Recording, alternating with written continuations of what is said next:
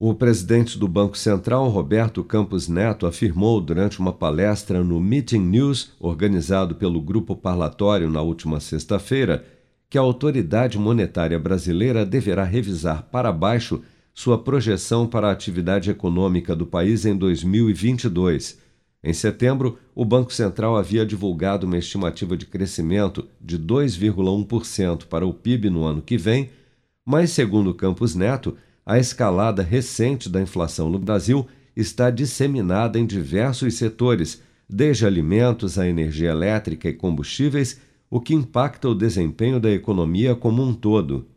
O presidente do Banco Central reconheceu que a expectativa de inflação para 2022 está fora da meta, mas frisou que o BC tem atuado elevando as taxas de juros para controlar a demanda e conter o movimento de alta dos preços. Vamos acompanhar. Bom, a gente achava que era um problema de oferta, não é. Os governos colocaram muito dinheiro para circular, isso gerou um aumento da demanda. Esse aumento da demanda está se mostrando mais persistente, causando uma inflação mais persistente. O que isso tem significado para o mundo emergente é uma, uma elevação de juros, e o mundo emergente foi mais rápido na elevação de juros.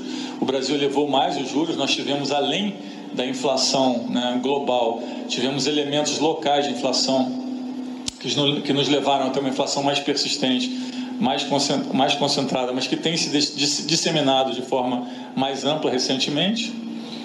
Mas então fica a pergunta: bom, mas você está pintando uma figura, basicamente, onde o mundo está com um crescimento caindo um pouco, mas razoável.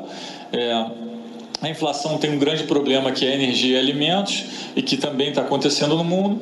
Mas então por que, que o crescimento do Brasil né, segue sofrendo revisões para baixo? Né? A gente está aí, é, o número do Banco Central está um pouco acima, está 2,1, provavelmente será revisto para baixo é, nessa próxima reunião do Copom, no relatório da inflação, de inflação. Então a gente vê aí, de fato, que a, a comunidade dos agentes econômicos revisando um pouco o crescimento para baixo.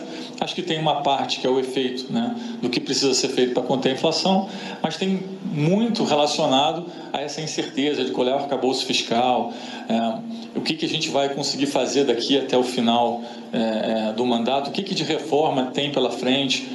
Em seu último relatório, o Copom, Comitê de Política Monetária do Banco Central, afirmou que a atividade econômica brasileira também está sendo afetada por fatores de curto prazo, como a escassez de insumos para a indústria, causando uma inércia do ritmo de produção do país, que repercutirão ainda nos próximos meses e que poderão levar ao enfraquecimento fiscal do país, com queda da arrecadação no ano que vem. Os bancos JP Morgan, Credit Suisse e Haitong reduziram suas projeções para o produto interno bruto do país depois da divulgação de números abaixo do esperado para os setores de varejo e de serviços em setembro. Antes deles, em outubro, o Itaú já havia reduzido de 5,3% para 5% a sua projeção de crescimento para o PIB de 2021 e indicado uma queda de meio ponto percentual em 2022 com produção de Bárbara Couto, de Brasília, Flávio Carpes.